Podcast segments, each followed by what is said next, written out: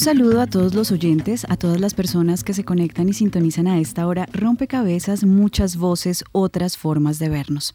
Escuchábamos solo algunos de los 30 artículos que componen la Declaración Universal de los Derechos Humanos, un documento que ha sido traducido a más de 500 idiomas y sobre el que quizás el mundo se transformó en un momento de la historia. Es un documento que inaugura el derecho internacional, que promueve la dignidad humana, la libertad, el respeto al otro. Una declaración que expresaba un deseo mundial y que, bueno, inicia declarando que todos los seres humanos nacen libres e iguales en dignidad y derechos. Y sobre eso, pues es que queremos conversar y construir este rompecabezas. Queremos hacer memoria sobre ese contexto en el que se dio la Declaración Universal de los Derechos Humanos, revisar cuáles fueron sus efectos en el orden mundial y qué ha pasado en estos 70 años desde que se firmó esta, esta carta eh, universal. Por supuesto, revisar nuestro país, cómo está en la situación de derechos humanos y qué significa hoy para los defensores y defensoras de derechos humanos esta declaración, qué vigencia tiene y cuál es el valor de su, de su permanencia y de su defensa, de su garantía. Bienvenidos entonces a este nuevo rompecabezas. Estaremos con ustedes quien les habla, Mónica Osorio Aguiar, y en las redes sociales Daniel Garrido. Hola Mónica, saludamos a todas las personas que nos escuchan en Javeriana Estéreo 91.9 FM y también a todos nuestros usuarios de las redes sociales. Recuerden que en Facebook nos encuentran como Rompecabezas Radio y en Twitter como arroba rompecabezas reemplazando la O por un cero. Si ustedes quieren participar del programa de hoy, enviar alguna pregunta para nuestros expertos, pueden hacerlo a través de las redes sociales, Rompecabezas Radio en Facebook y arroba rompecabezas reemplazando la O por un cero en Twitter. También aprovechamos para saludar a las emisoras aliadas que nos permiten llegar a distintos lugares de Colombia. Saludos a nuestras emisoras aliadas. Nos escuchan en Putumayo, Nariño, Valle del Cauca, Caldas, Chocó, Antioquia, Córdoba, Atlántico, Tolima, Los Santanderes y en Bogotá. En todo el país a través de la red de Radio Universitaria de Colombia. En Venezuela por el Instituto Radiofónico Fe y Alegría en América Latina por la Asociación Latinoamericana de Educación Radiofónica ALER y en el mundo entero por javerianaestereo.com y SoundCloud como rompecabezas-programa-radial. Bien, y para empezar a construir este rompecabezas, la primera ficha que queremos poner, por supuesto, es una comprensión del contexto, entender qué estaba pasando en el mundo previamente a esta declaración y, qué llevó a los estados a ponerse de acuerdo en estos mínimos de convivencia, en estos mínimos de valoración también del otro.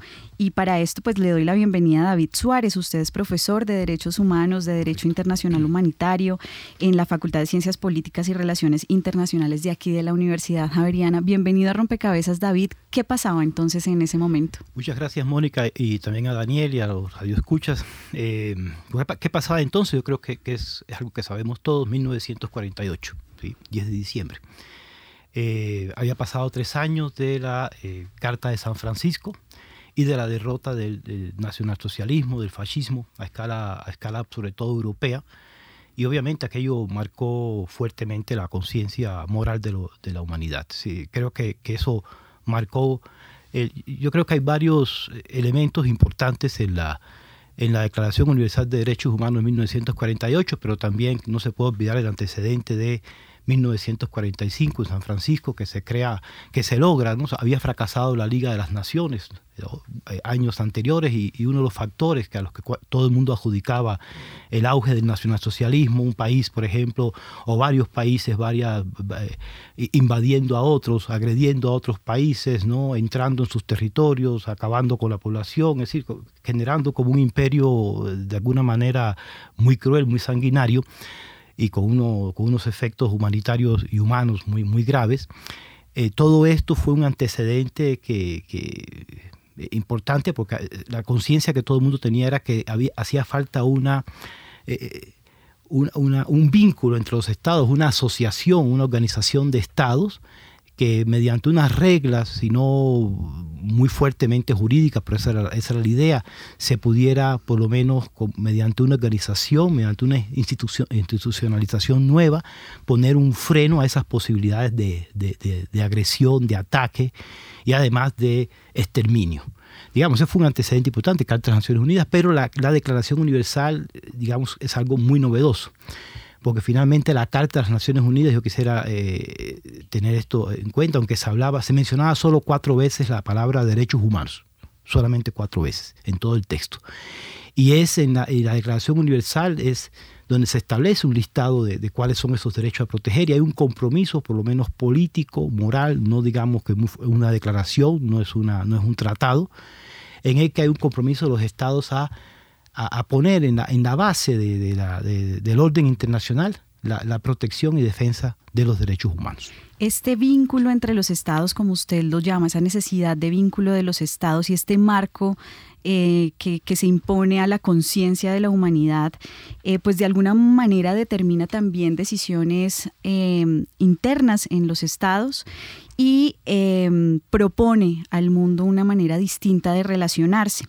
Con nosotros está vía telefónica María Teresa Palacios, ella es directora del Grupo de Investigación en Derechos Humanos de la Universidad del Rosario. María Teresa, eh, bienvenida a Rompecabezas y quisiera eh, pues que después de, de, esta introducción que hace David, de alguna forma, que ayudemos a la audiencia a entender cuáles fueron los efectos que esta declaración tuvo en esas relaciones entre los estados, en esos vínculos.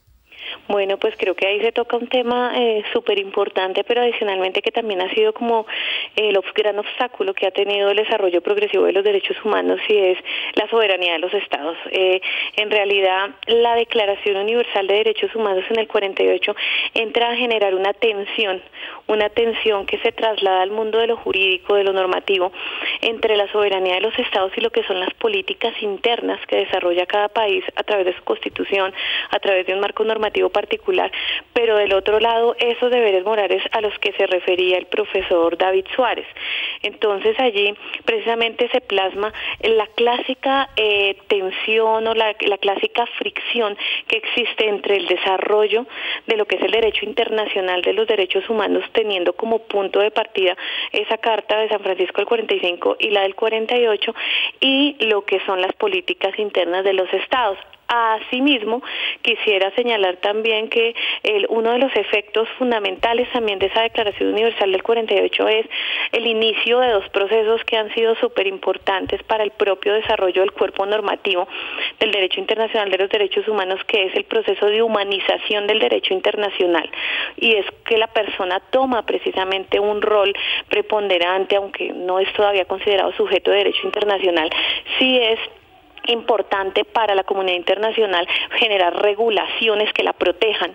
Y del otro lado el proceso de internacionalización de los derechos, porque claramente muchos de los países que votan o están de acuerdo en que se adopte esa declaración universal en el año 48 ya tenían dentro de sus constituciones internas derechos reconocidos, pero digamos que eh, ese año 48 y esa declaración marca esos dos procesos fundamentales que luego se van a traducir en lo que es el proceso de desarrollo evolutivo del derecho internacional de los derechos humanos con muchos de los tratados, con conferencias internacionales, con declaraciones y entonces creo yo que esos serían como los efectos que valdría la pena tener en cuenta.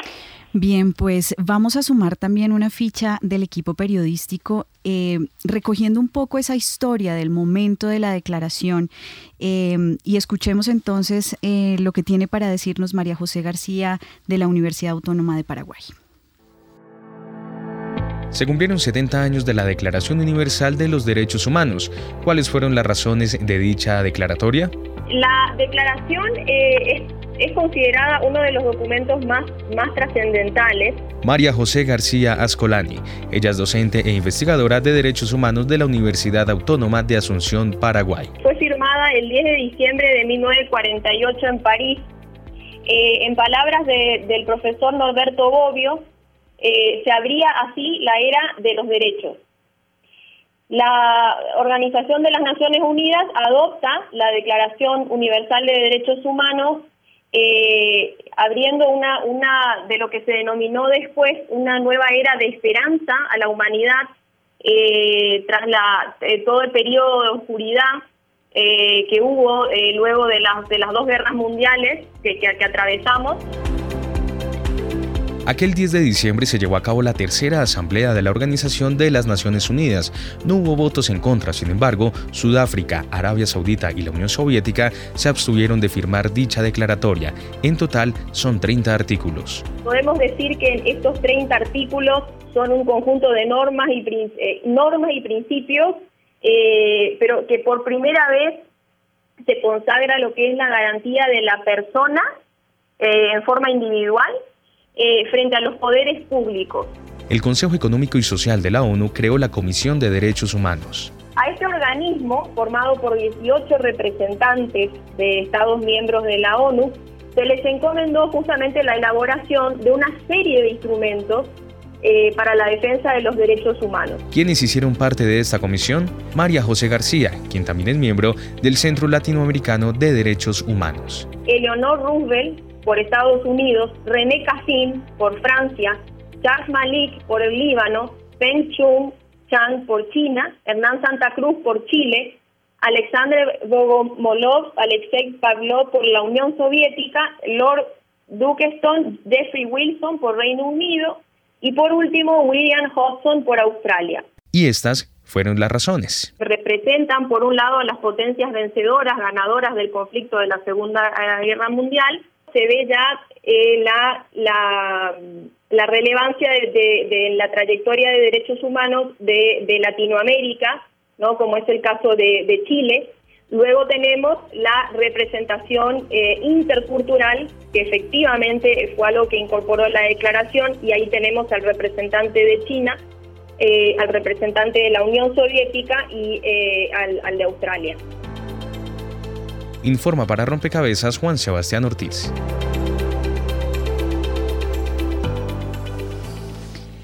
Bien, el 10 de diciembre de 1948 entonces se declara em, universalmente los derechos humanos Alberto Yepes es coordinador del Observatorio de Derechos Humanos y Derecho Internacional Humanitario de la Coordinación Colombia, Europa, Estados Unidos. Es una plataforma que reúne varias organizaciones de la sociedad civil que trabajan en la defensa de los derechos humanos. Y quisiera, Alberto, darle la bienvenida a Rompecabezas con la pregunta de, bueno, ya, ya estábamos hablando de, los, de esos efectos de la Declaración Universal, pero también em, de la tensión que esto generó. Y de alguna forma la pregunta es qué tan universal es esta declaración, qué tanto aplicaba a contextos particulares, por ejemplo, con los latinoamericanos, pero también en otros contextos. Bienvenido a Rompecabezas. Eh, muchas gracias. Verdaderamente la declaración significa que por primera vez la humanidad tiene eh, un código de derechos universalmente compartido en cualquier lugar del mundo. Eh, es la creación de un estatus de ciudadanía mundial, de tal manera que cualquier persona en cualquier país eh, sabe cuáles son las normas básicas que lo protegen frente al Estado y cuáles son las condiciones básicas que deberían eh, garantizar una vida llevadera.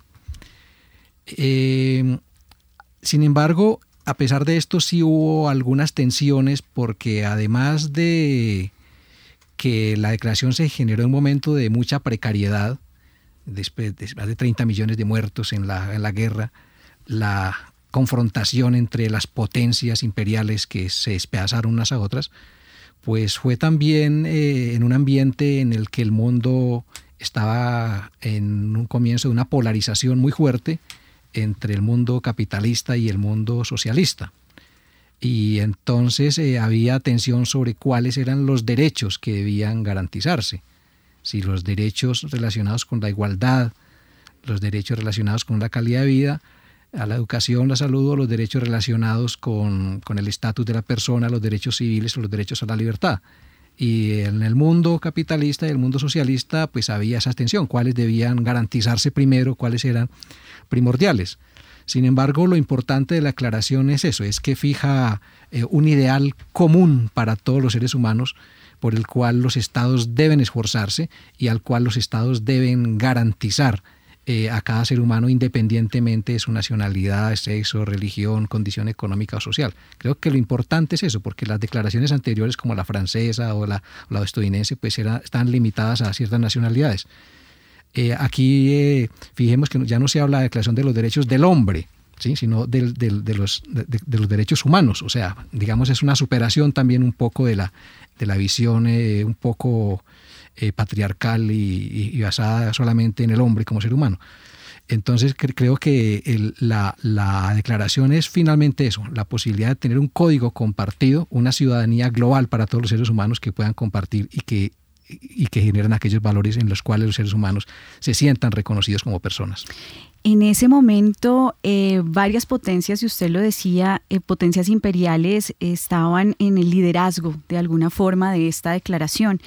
Y, y, bueno, una de esas era Estados Unidos. De alguna manera se le atribuye que en su momento Estados Unidos era quien lideraba este movimiento. Después del 11 de septiembre esto cambió en, en el orden mundial.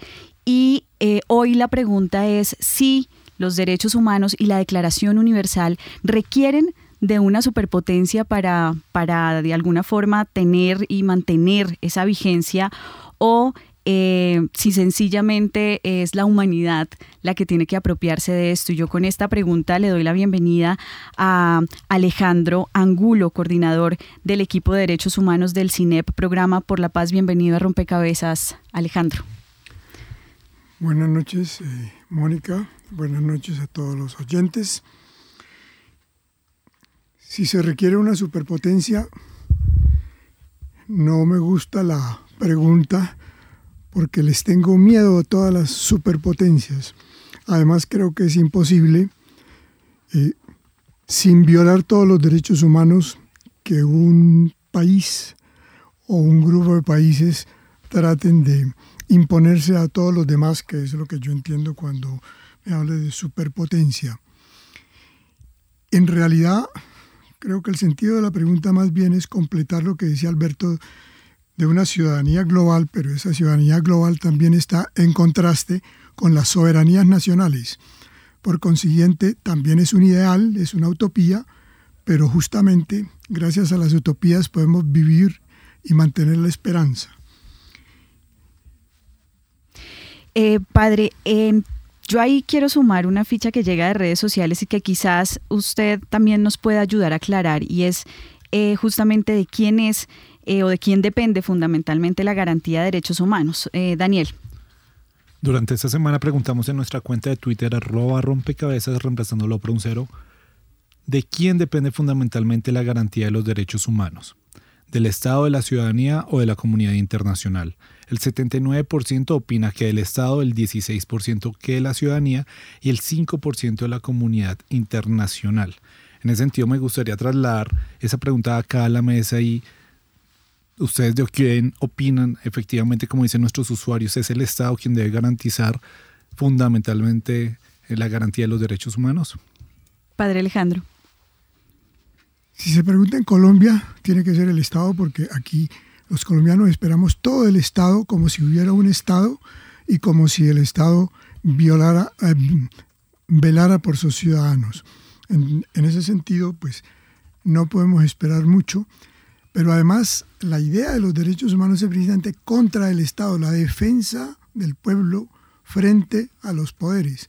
Por consiguiente, el Estado siempre va a pensar que son antipatrióticos, lo hemos oído en Colombia, que son abusivos, siempre lo hemos sido en Colombia, y además con la situación actual, con la protección que tenemos de ese Estado, nos convertimos en objetivo militar y nos pueden matar aquí al salir de esta emisora.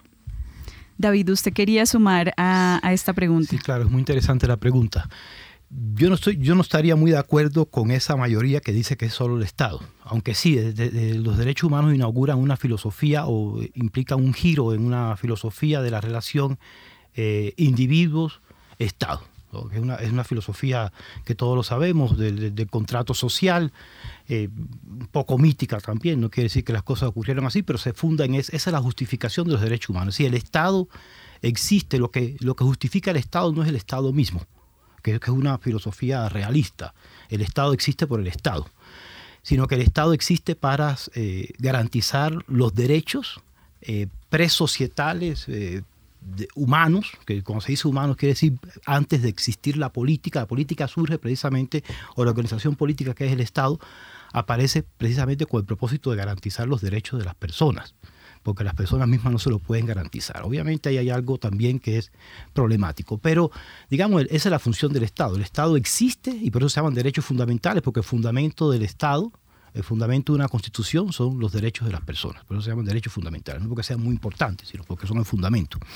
En segundo lugar, yo creo que eso eh, de alguna forma también nos, nos introduce en un, mito, y el mito es que, que de alguna manera los derechos humanos, la Declaración Universal aparecen porque los estados quisieron que aparecieran. Eso es un poco, eso está un poquito, eh, un poco falso también, eso no está muy investigado.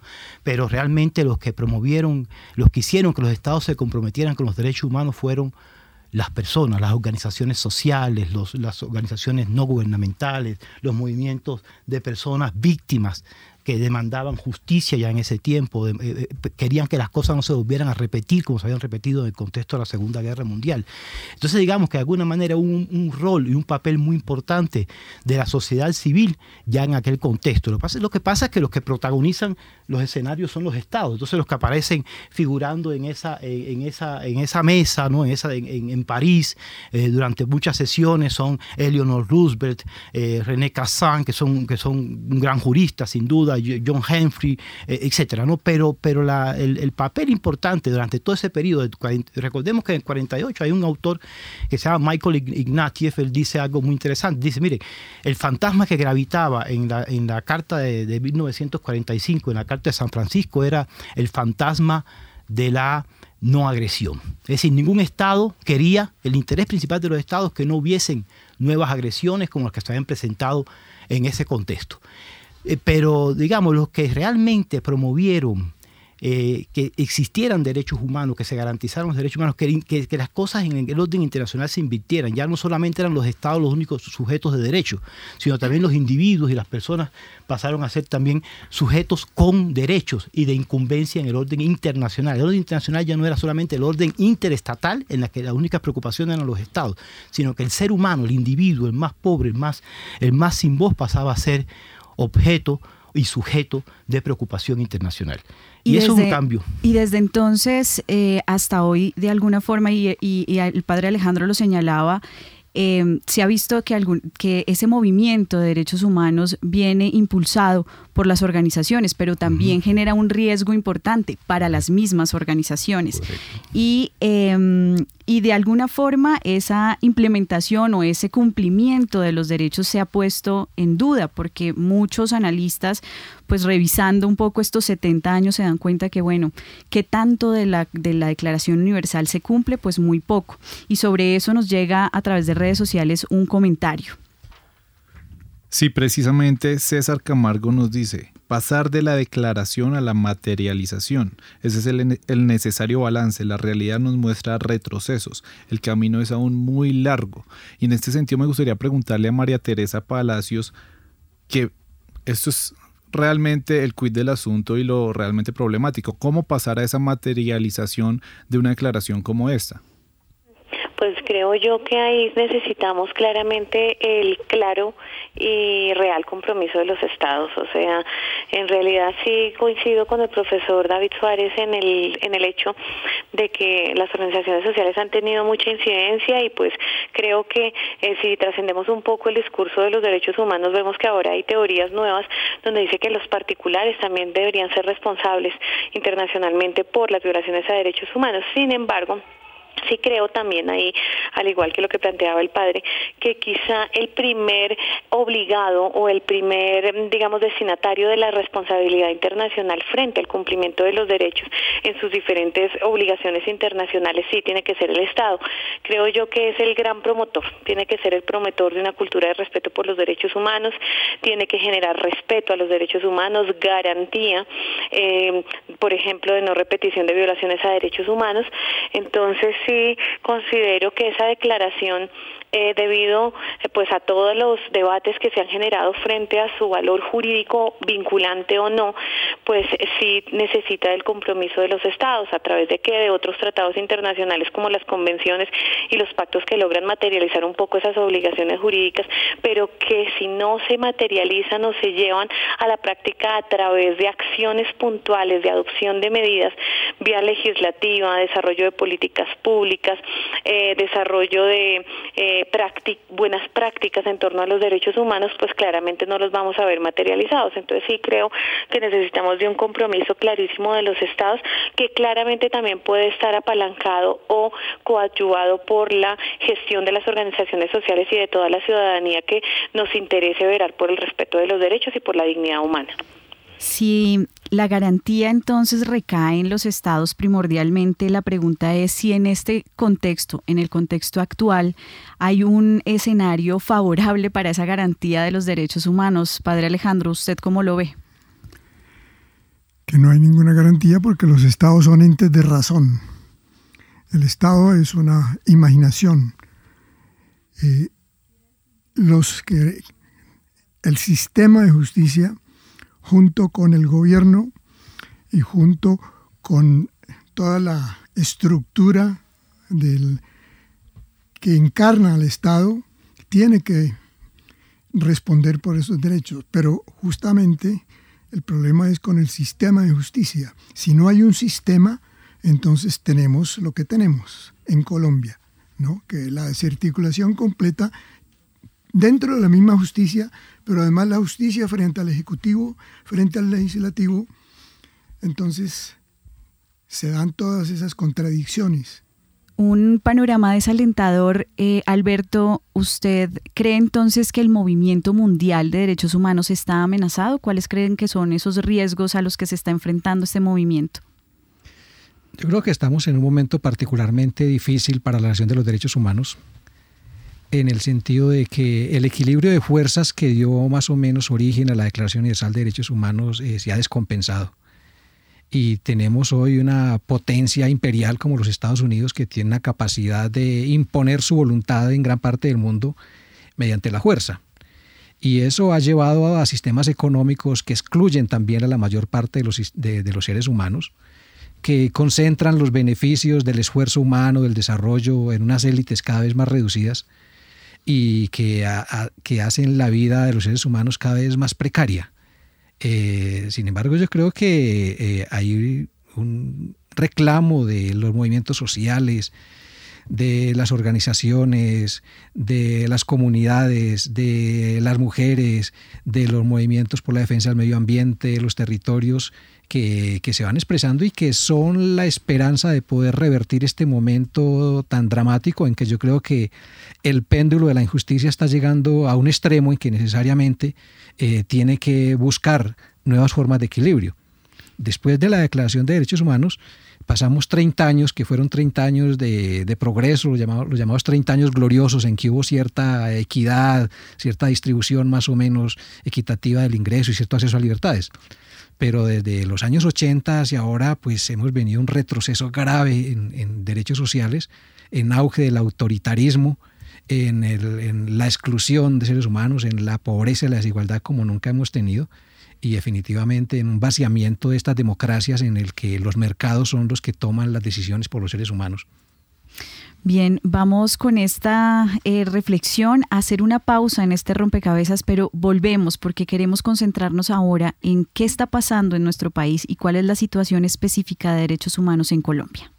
Están escuchando Javeriana Estéreo, sin fronteras. Bitácora es investigación, creación y análisis. Y una de esas preguntas que el ser humano desde que existe se ha hecho y que no ha podido responder de una manera definitiva es si existe el arte. Una parte muy importante está en la idea de cómo se plantean los discursos para los jóvenes, es decir, a ellos les gusta un lenguaje que los atraiga. Bitácora, dos años divulgando conocimiento, de lunes a jueves de 8 a 9 de la noche por Javeriana Estéreo, sin fronteras.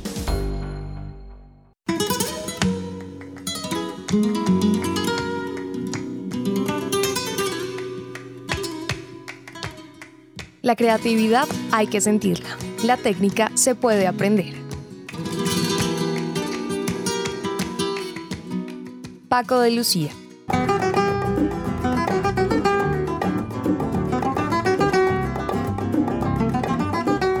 Javeriana Estéreo, sin fronteras.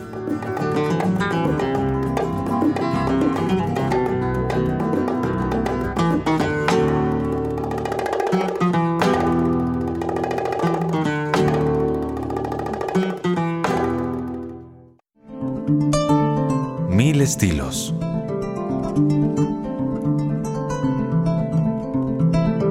Mil sonidos. Mil historias. Una guitarra, mil mundos.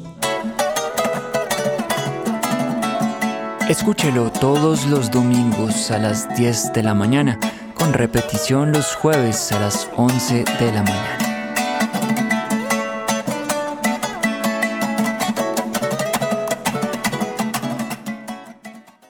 Están escuchando Javeriana Estéreo, sin fronteras.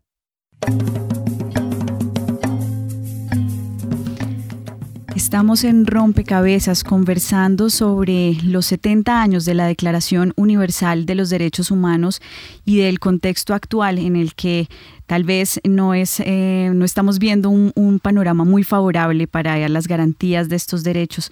Veníamos conversando sobre ese auge del autoritarismo y sobre eh, cómo los mercados están determinando hoy las decisiones mundiales. Estamos en rompecabezas eh, tratando ahora de entrar a entender cómo está la situación de derechos humanos en Colombia. Y bueno, también se suman las redes sociales al programa. Daniel. Le preguntamos a nuestros usuarios, ¿considera que en Colombia se aplican los derechos consignados en la Declaración Universal de los Derechos Humanos? Sí o no, el sí 0% y el no 100%. Ante pues, este panorama sabemos que tenemos muchos problemas, los líderes sociales asesinados, muchos de los derechos que están consignados en la declaración claramente no se cumplen en nuestro país, pero también hay mucha gente peleando por el cumplimiento y por la defensa de esos derechos. En este sentido me gustaría preguntarle a David Suárez cómo ve el tema de la aplicación de los derechos, pero también de la lucha de diferentes sectores de la sociedad por estos mismos derechos. Bien, mira, una pregunta interesante. Digamos que es el sentido de los derechos humanos. ¿no? Uno puede incurrir un poco a veces, me da un poco de miedo porque puede parecer cínico, ¿no? Decir, bueno, eh, hoy día los derechos humanos pareciera ser que se cumplen menos que en el momento de su, que 10 años después de su declaración.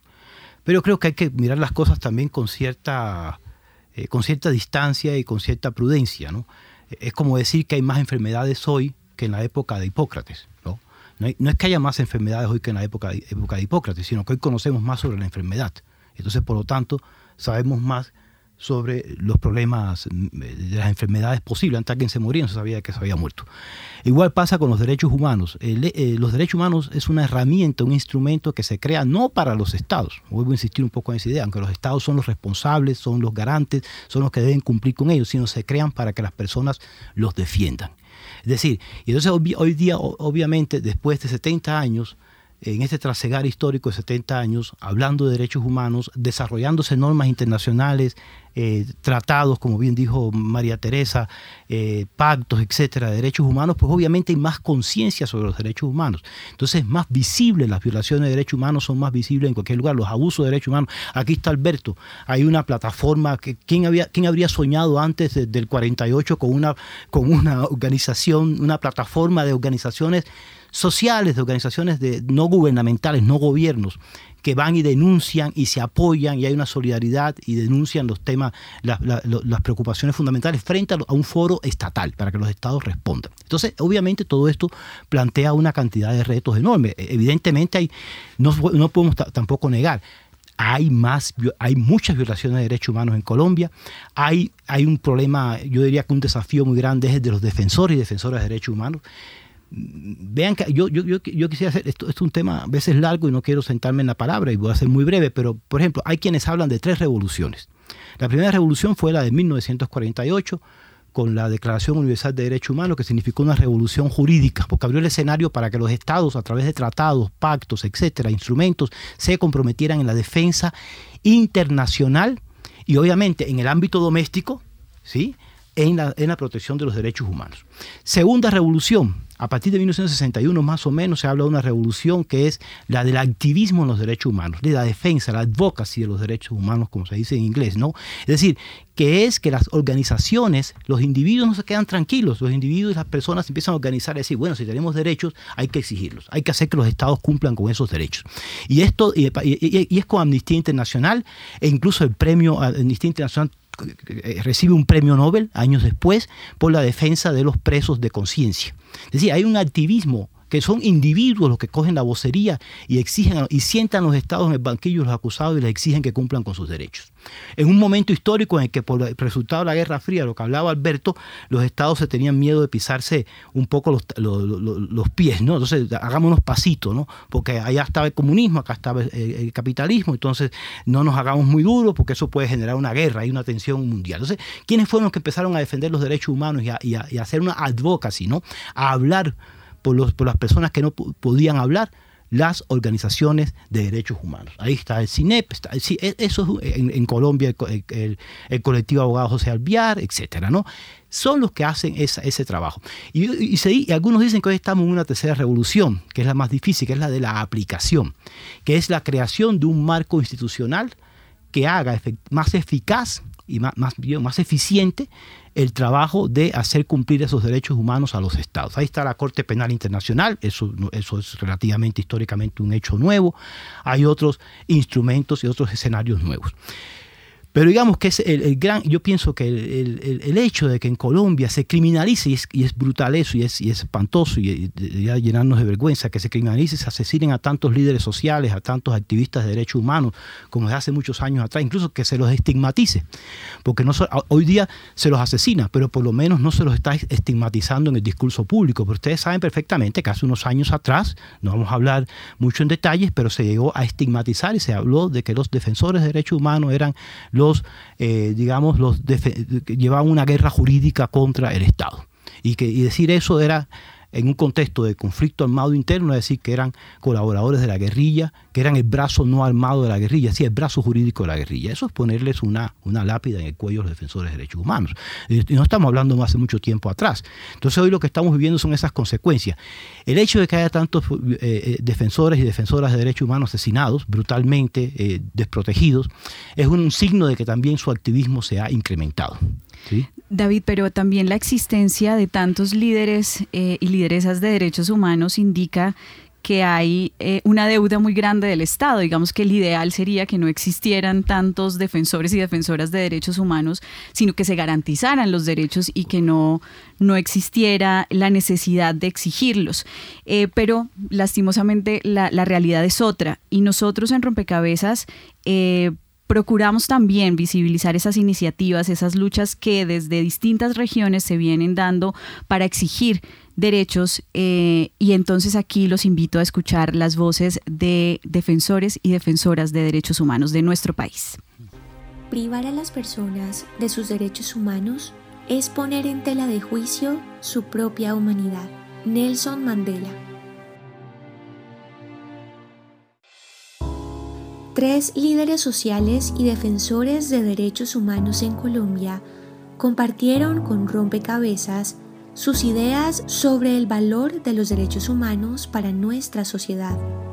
Isabel Cristina Zuleta, líder del movimiento Ríos Vivos Antioquia, que articula a las comunidades afectadas por el megaproyecto hidroeléctrico Hidroituango.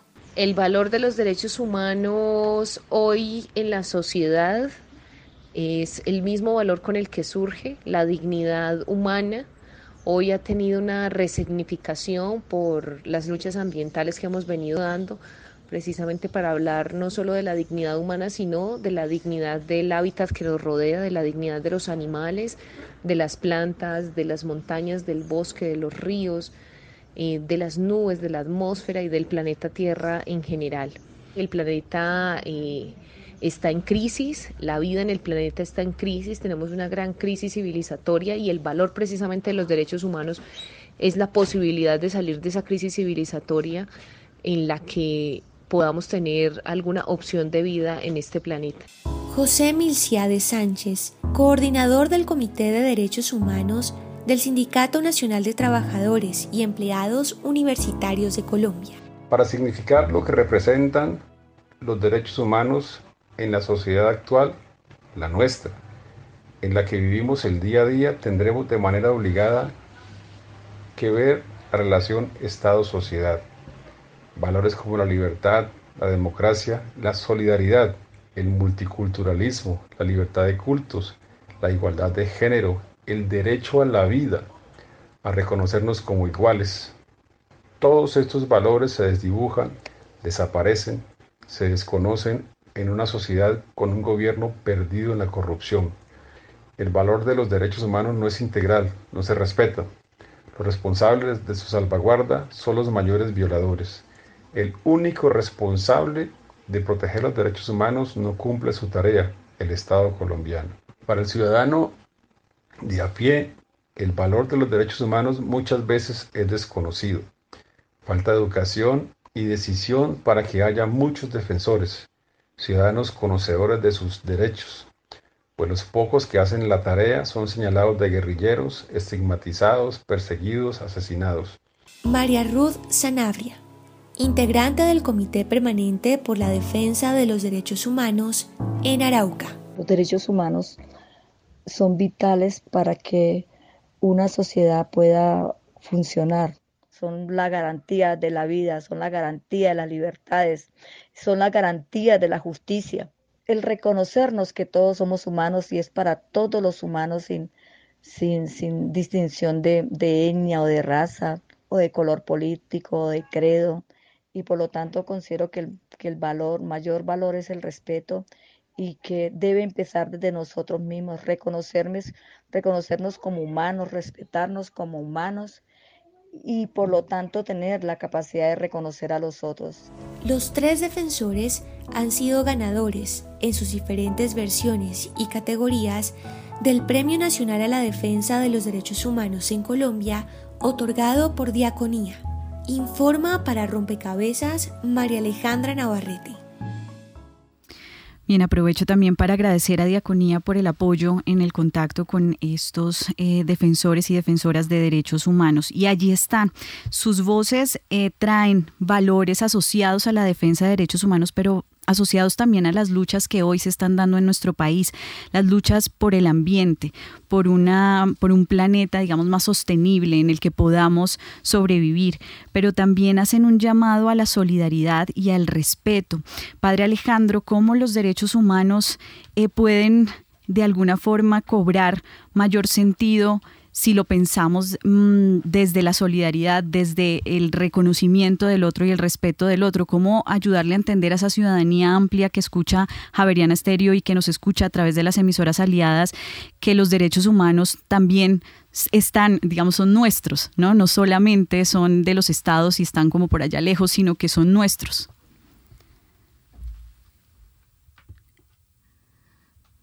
Me animó muchísimo escuchar a la líder de Río de Vivo porque tocó el punto fundamental que es la dignidad de la persona humana, el reconocimiento de esa dignidad y el respeto de esa dignidad. Para mí ese es el mecanismo fundamental de los derechos humanos porque veo en los derechos humanos un discurso para elaborar la regla de oro de la convivencia y de la solidaridad que pertenece ya no a las Naciones Unidas, sino a la sabiduría humana, que desde la, tiempos inmemoriales nos está repitiendo esa sabiduría. La regla de oro, trata a los demás como tú quieres que te traten a ti, o no le hagas a nadie lo que tú no quieres que te hagan a ti. Si lográramos transmitir eso en nuestro sistema educativo, que no es solamente lo que maneja el Ministerio de Educación, sino es todo el sistema familiar, todo el sistema político, pues tendríamos un comienzo de motivación y sobre todo de práctica desde la infancia de ese respeto mutuo de los seres humanos y además, como decía nuestra líder, de toda la naturaleza, porque comenzamos por irrespetarnos entre nosotros, pero después irrespetamos a nuestras mascotas y por último acabamos con nuestro medio ambiente, todo en nombre del progreso, en nombre de la tecnología.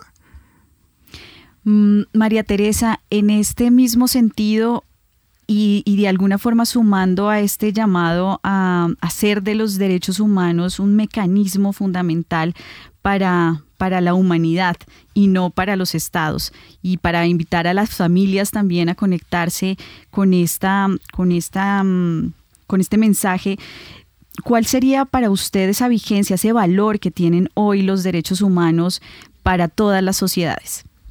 Bueno, pues yo creo que tienen que ser un una guía, tienen que ser una guía para las sociedades, para las familias. Los derechos humanos uno cree que los vive solamente en los entornos como precisamente lo señalaban ahí en la mesa, lejanos o estatales, pero creo que nosotros podemos generar cultura de respeto por los derechos humanos.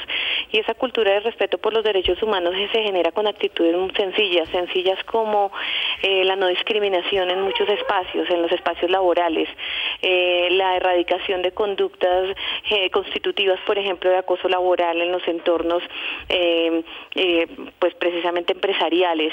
Creo que dentro de la familia también con la distribución de roles, esa bandera que han tratado de promover mucho las feministas precisamente para que existan distribución de roles dentro de la familia, creo que también crea cultura de derechos humanos, la posibilidad de que dentro de las familias también pueda existir libertad de pensamiento, posibilidad de expresar las ideas dentro de un marco de respeto, creo que pueden ser esos derroteros que podamos ver vivencializados en micro dentro de esas eh, dentro de esos entornos domésticos eh, y que y donde podemos practicar los derechos humanos.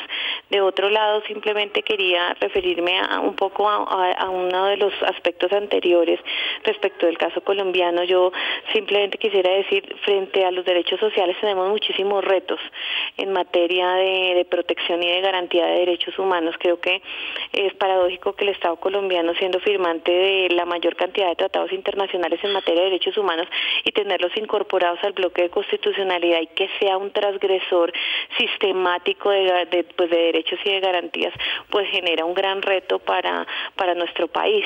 Entonces creo que desde, desde la sociedad civil, desde las propias familias, desde los entornos académicos, eh, desde los propios entornos cotidianos nos podemos comprometer con la defensa de los derechos a partir de eso, a partir del respeto a partir de ver en el otro una dignidad y una igualdad y no discriminación que debe ser incuestionable y que digamos que a las alturas del siglo XXI, a pesar de todos estos ataques y retrocesos que puedan estar viendo los derechos humanos por nacionalismos y todo este tipo de posiciones, sí podemos seguirlos defendiendo. Creo que somos más los convencidos de que el discurso de derechos humanos es un discurso que sigue siendo actual y que tenemos que seguir defendiendo desde los entornos más eh, sencillos y los más cercanos hasta ya los entornos, digamos, de deliberación política y social más amplia. David, su, su, idea también para sumar a esto, cómo hacer más humanos los derechos humanos, cómo vincular a la ciudadanía amplia a esto y también cómo comprometer más a los estados. Bien, eh, de alguna forma comparto lo que dice María Teresa, es muy claro, sí, los derechos humanos existen para la, la agencia humana. ¿Qué son los derechos humanos? Los derechos humanos son aquellos derechos que tenemos como seres humanos, pero que tienen un fin y es potenciar nuestra agencia. Eso se ve claramente, por ejemplo, hoy día los niños y niñas y adolescentes son sujetos plenos de derecho. Es decir, que hay que escucharlos, tienen opinión, no se les puede vetar, hay que, hay que, incluso hay que tratar de ser empático frente a lo que ellos sienten y manifiestan. El caso de las mujeres, históricamente la mujer, eh, y, también porque los derechos humanos muchas, eh, muchas veces en, en las políticas y demás había una separación muy brutal entre lo público y lo privado, ¿sí? Entonces, en, el espacio privado, en el espacio público, pues los estados podían hacer su trabajo y hacer las cosas muy bien, pero en el espacio privado, eh, el, mismo hombre que hablaba por los derechos de todos iguales, pues en la, en la casa golpeaba a la mujer, ¿no? Entonces, de alguna forma, es eh, lo que dice eh, María Teresa es muy, es muy válido, es decir, es, es cómo hacer de los derechos humanos crear una cultura de los derechos humanos. Yo pienso, aquí meto mi, cuña, digo, para que haya una cultura de los derechos humanos hace falta algo, y lo que hace falta es una, primero una cultura del reconocimiento del otro, y en segundo, o de la otra, y en segundo lugar, una educación en derechos humanos. Creo que el, punto que ha estado más débil en la historia de los derechos humanos ha sido el tema de la educación o formación en derechos humanos. Es decir, y eso, como, eso, no, eso no, surge espontáneamente, eso, eso hay que pensarlo, es una, es una meta grande, es una tarea sensible. ¿Por qué? Porque estamos luchando contra paradigmas en los que eh, importó solo la tecnología, importó solo la razón instrumental y se descuidó mucho la formación ética. Y la formación ética tiene que ver con la formación en derechos humanos.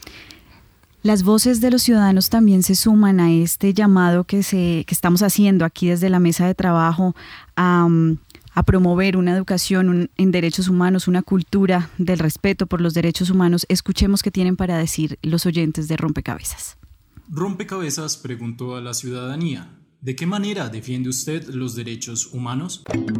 ¿Cómo debemos defenderlos? Propender de que todos tengamos las mismas oportunidades, eh, tanto laborales como de estudio.